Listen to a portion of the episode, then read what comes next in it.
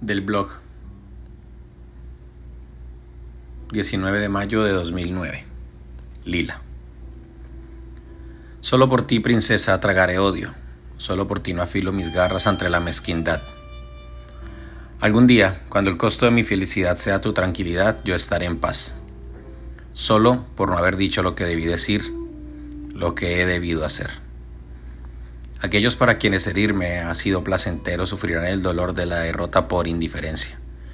No atropello, no defiendo, no acuso, no limpio. No hace falta limpiar algo que no está sucio.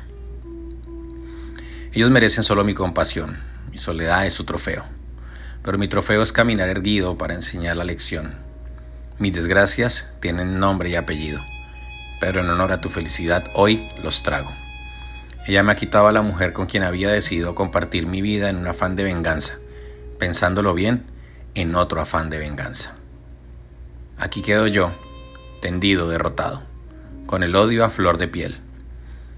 El espacio nos permite la intuición del mundo exterior, mientras el tiempo nos permite ordenar el mundo interior de nuestros pensamientos. Kant. Agradezco a Dios la oportunidad de aprender de mis errores, pero sobre todo de los errores de otros. Les agradezco, camaleones, enseñarme esa faceta inexplorada para mí de la naturaleza humana. No deja de ser sobrecogedor admirar con serenidad esa supuesta tormenta que han osado crear en mi nombre. Me halaga. No es bueno nunca hacerse enemigos que no estén a la altura del conflicto, que piensan que hacen una guerra y se hacen pis encima como chicos, que rondan por siniestros ministerios haciendo la parodia del artista que todo lo que brilla en este mundo tan solo les da caspa y les da envidia. Fito. Su tiempo llegó, el de revolcarse en su odio y blasfemar usando la sinceridad y mi silencio como escudo. Mi tiempo llegará, no lo espero. El tiempo de ver pasar el tren del odio, el rencor, la derrota y el fracaso que son cosas distintas. Veré pasar ese tren con ustedes a bordo aún escopiendo improperios y desde ya casi puedo sentir el pesar que provocan en mí la tristeza de ver sus pobres espíritus involucionados hacia el averno. El tiempo de callar por amor, los dos amores que he sentido desde mi alma, para su, para su mayor desgracia, no es por ninguno de ustedes, camaleones. Y si no he sentido amor, respeto o admiración por ustedes, ¿por qué habría de sentir odio? No perderé mi tiempo en espichar insectos. Mis pies no merecen esa ofensa. Ustedes sencillamente dejan de existir. Mis dos grandes amores, hoy puedo afirmarlo delante de Dios. Aquel que esté libre de pecado y que tire la primera piedra. Qué risa me dan. Tristes payasos de mi circo personal.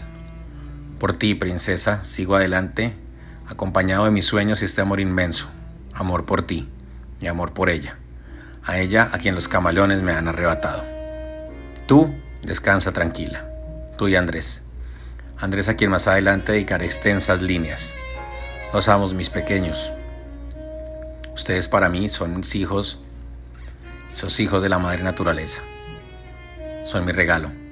¿De dónde vienen? No importa. Para mí han nacido del milagro que Dios hizo por mí.